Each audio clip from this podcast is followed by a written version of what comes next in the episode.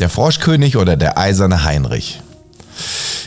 In den alten Zeiten, wo das Wünschen noch geholfen hat, lebte ein König. Dessen Töchter waren alle schön, aber die jüngste war so schön, dass die Sonne selber, die doch so vieles gesehen hat, sich verwunderte, so oft sie ihr ins Gesicht schien. Nahe bei dem Schlosse des Königs lag ein großer dunkler Wald. Und in diesem Walde, unter einer der alten Linde, war ein Brunnen. Wenn nun der Tag recht heiß war, so ging das Königskind hinaus in den Wald und setzte sich an den Rand des kühlen Brunnens. Und wenn die, die Langeweile hatte, so nahm sie eine goldene Kugel, warf sie in die Höhe und fing sie wieder. Und das war ihr liebstes Spielwerk. Nun trug es sich einmal zu, dass die goldene Kugel der Königstochter nicht in ihr Händchen fiel, das sie in die Höhe gehalten hatte, sondern vorbei auf die Erde schlug und geradezu ins Wasser hineinrollte. Die Königstochter folgte ihr mit den Augen nach, aber die Kugel verschwand und der Brunnen war so tief, so tief, dass man keinen Grund sah. Da fing sie an zu weinen und weinte immer lauter konnte sich gar nicht trösten. Und wie sie so klagte, rief ihr jemand zu, was hast du vor? Königstochter, du schreist ja, dass ich Stein erbarmen möchte. Sie sah sich um, woher die Stimme käme. Da erblickte sie einen Frosch, der seinen dicken, hässlichen Kopf aus dem Wasser streckte. Ach, du bist, alter Wasserpatscher, sagte sie. Sie weinte über meine goldene Kugel, die mir in den Brunnen hinabgefallen ist. Sei still und weine nicht, antwortete der Frosch. Ich kann sie wohl Rat schaffen. Aber was gibst du mir, wenn ich dein Spielwerk wieder heraufhole? Was du haben willst, lieber Frosch, sagte sie. Meine Kleider, meine Perlen und Edelsteine. Und auch noch die goldene Krone, die ich trage. Der Frosch antwortete, deine Kleider, deine Perlen und Edelsteine und deine goldene Krone, die mag ich nicht. Aber wenn du mich lieb haben willst und ich soll dein Geselle und dein Spielkamerad sein, an deinem Tischlein neben dir sitzen, von deinem goldenen Tellerlein essen, aus deinem Bächlein trinken und in deinem Bettlein schlafen, wenn du mir das versprichst, so will ich hinuntersteigen und dir die goldene Kugel wieder heraufholen. Ach ja, sagte sie. Ich verspreche dir alles, was du willst, wenn du mir die Kugel nur wieder bringst. Sie dachte aber, was der einfältige Frosch schwätzt, der sitzt im Wasser bei seinesgleichen und quakt und kann keines Menschen Geselle sein. Der Frosch, als er die Zusage erhalten hatte, tauchte seinen Kopf unter, sank hinab und über ein Weilchen kam er wieder heraufgerudert, hatte die Kugel im Maul und warf sie ins Gras. Die Königstochter war voller Freude, als sie ihr schönes Spielwerk wieder erblickte, hob es auf und sprang damit fort.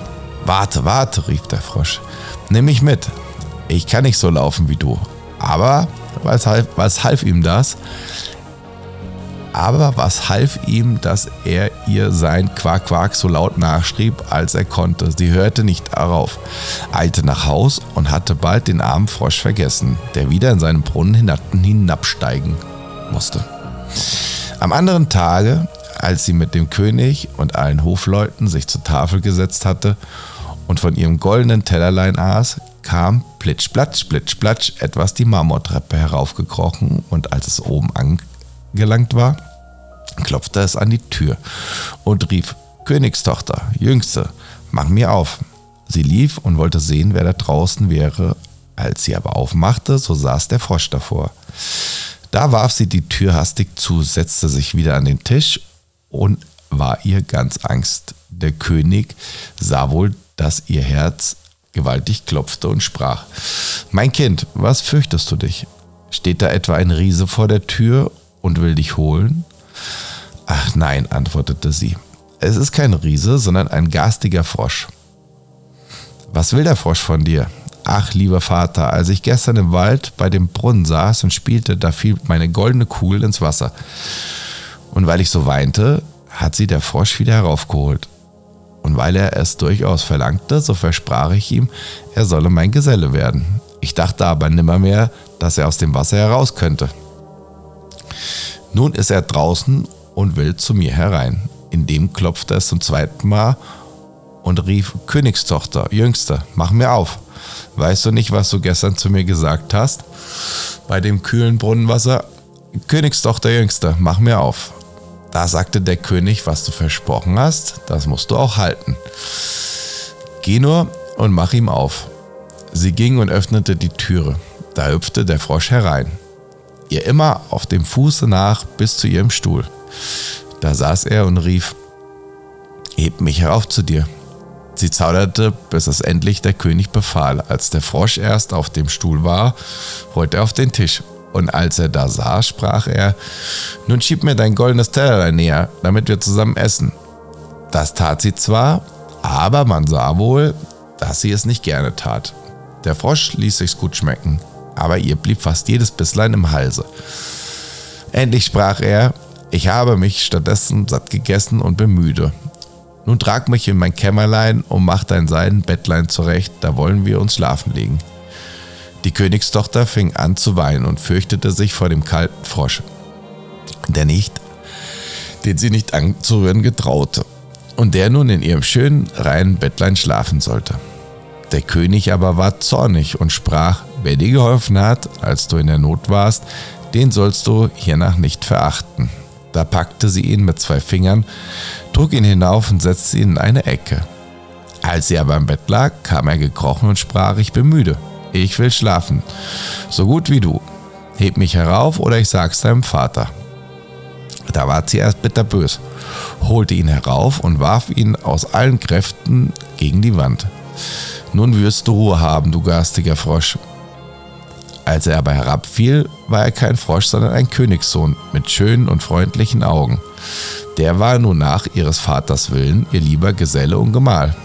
Da erzählte er ihr, er wäre von einer bösen Hexe verwünscht worden und niemand hätte ihn aus dem Brunnen erlösen können als sie allein. Und morgens wollten sie zusammen in sein Reich gehen. Dann schliefen sie ein und am nächsten Morgen, als die Sonne sie aufweckte, kam ein Wagen herangefahren mit acht weißen Pferden.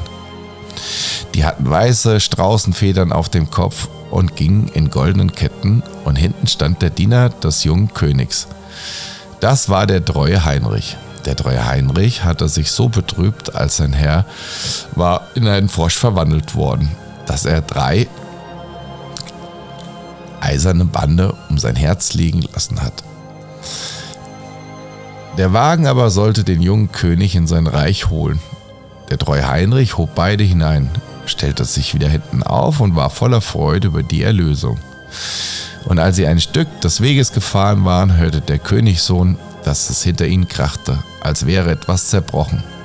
Da drehte er sich um und rief, Heinrich, der Wagen bricht. Nein, Herr, der Wagen bricht nicht. Es ist ein Band von meinem Herzen, das da lag in großen Schmerzen, als ihr in dem Brunnen saßt, als ihr eine freche Frosch wart. Noch einmal und noch einmal krachte es auf dem Weg und der Königssohn meinte immer, den Wagen, der Wagen bräche. Und es waren doch nur die Bande, die vom Herzen des treuen Heinrich absprang, weil sein Herr erlöst und glücklich war.